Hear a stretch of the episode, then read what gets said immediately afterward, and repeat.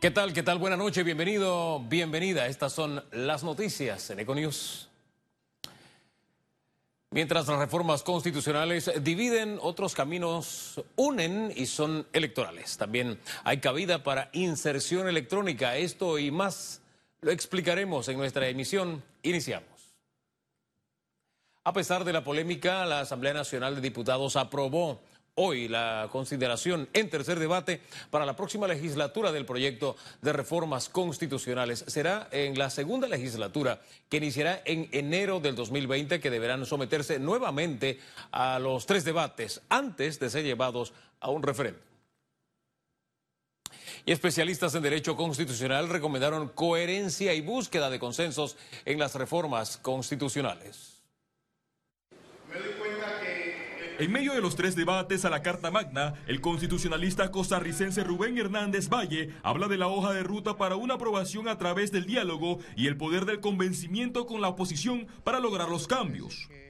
Esa es la tarea más difícil de cualquier reforma constitucional, es la construcción de consensos políticos para lograr textos que de alguna manera reflejen los valores y los principios que, que tienen o que sustentan la mayoría de los de los grupos políticos. Este proceso empapado de críticas por los goles legislativos también es puesto bajo la lupa por el Instituto Iberoamericano de Derecho Constitucional de Panamá.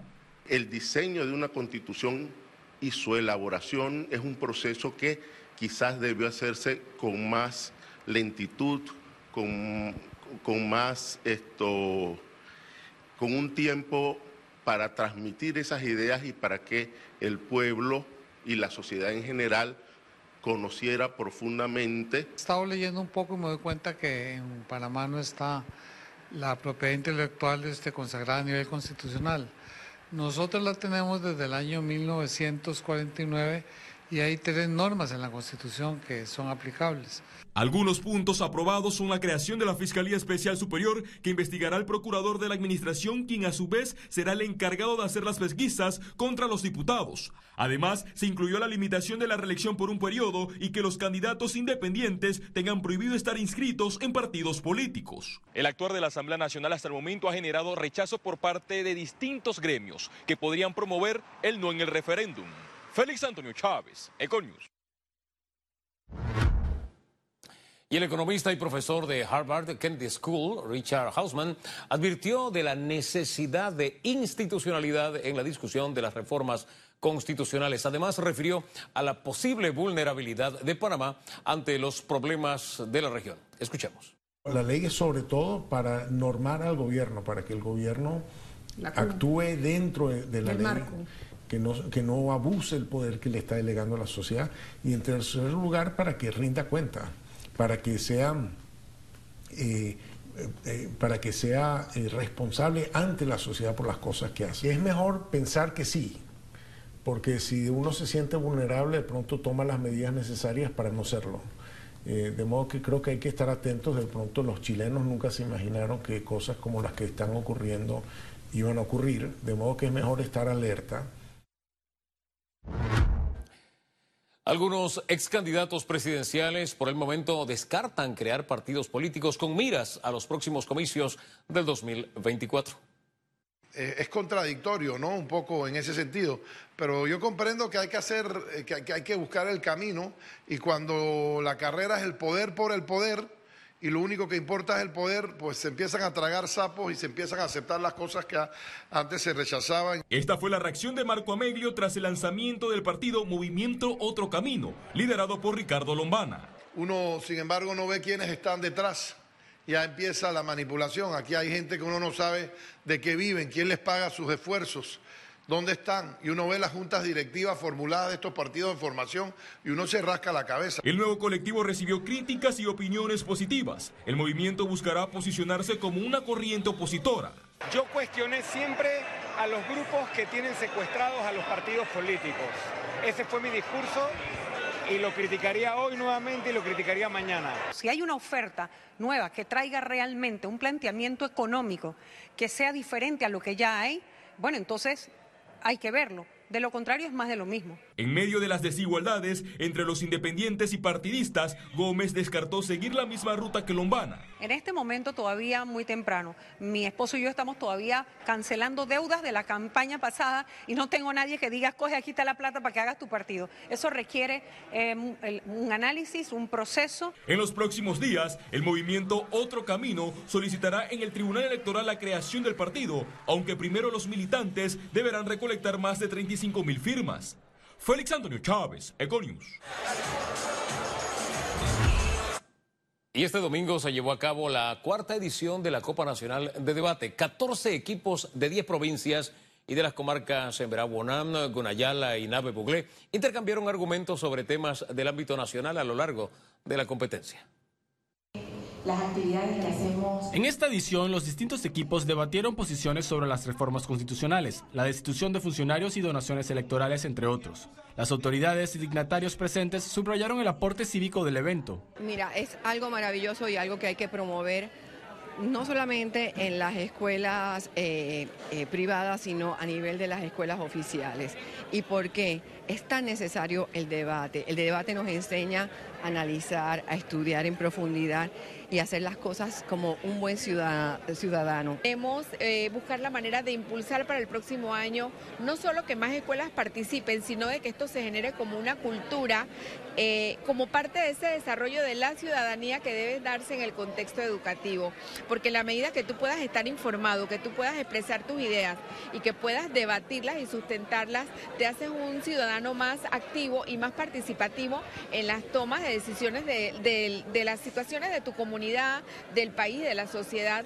Los participantes hicieron un llamado para potenciar el debate en Panamá como una herramienta democrática. Es muy importante que los jóvenes hoy en día se involucren en el debate porque este ejercicio le va a ayudar a que desarrollen un pensamiento crítico y que sean más analíticos porque a la hora de que estos jóvenes lleguen a su etapa adulta y tengan que votar, se van a, van a ver cómo podrán discernir en las propuestas de un candidato si estas son reales o no. Además que esta copa ha sido una experiencia extremadamente buena porque nos ha permitido conocer personas de todas partes del país, nos ha permitido conocer qué es la realidad también para ellos y nos ha permitido también poder empatizar con ellos en ese sentido.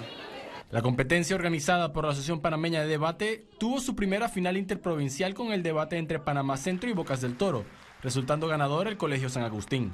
Realmente este año nos sentimos muy felices de estar celebrando nuestra cuarta edición.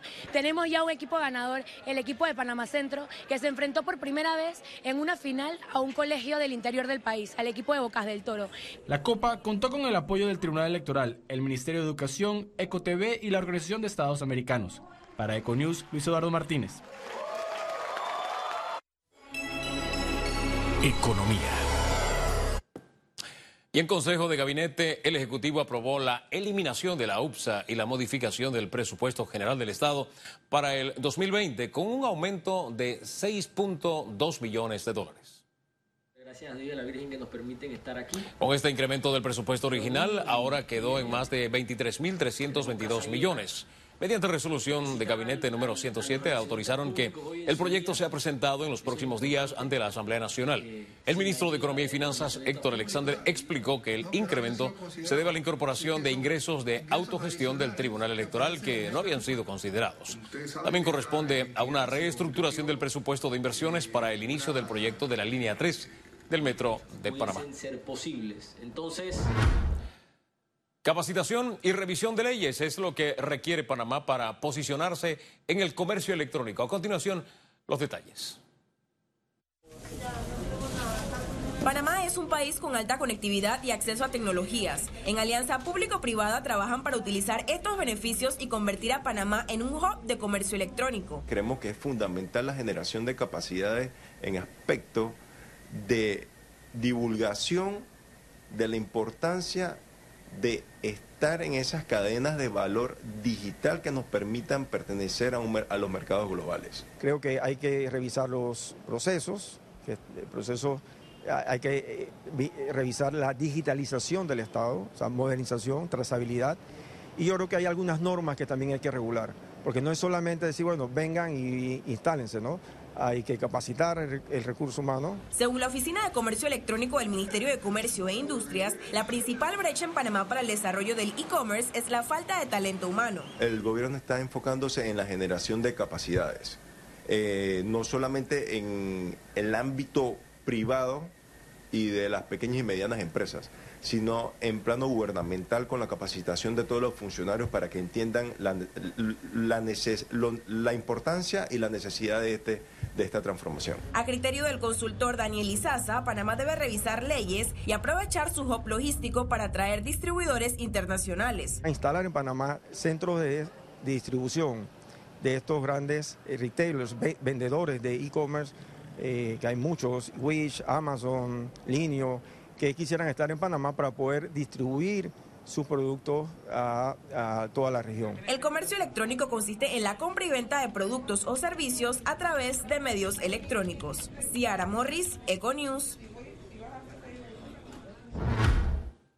Y la Bolsa de Valores de Panamá espera que incrementen las emisiones sostenibles tras el lanzamiento de una guía.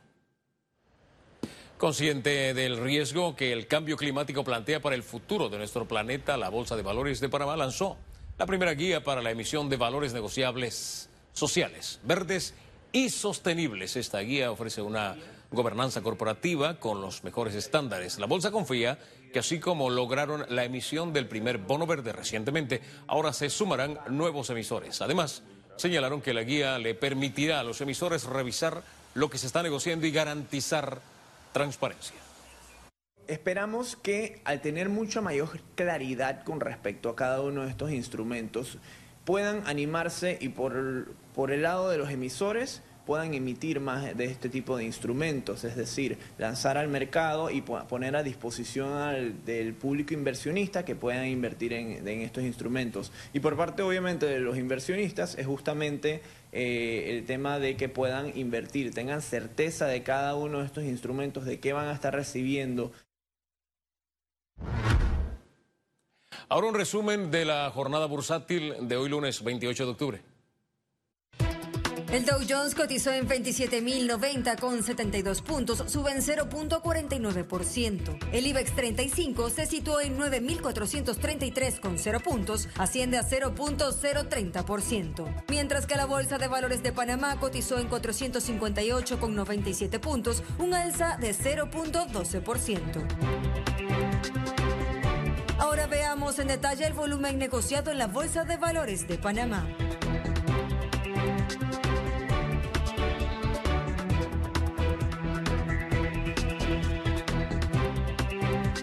Negociado 611 millones 478 mil 27 con 92 centavos.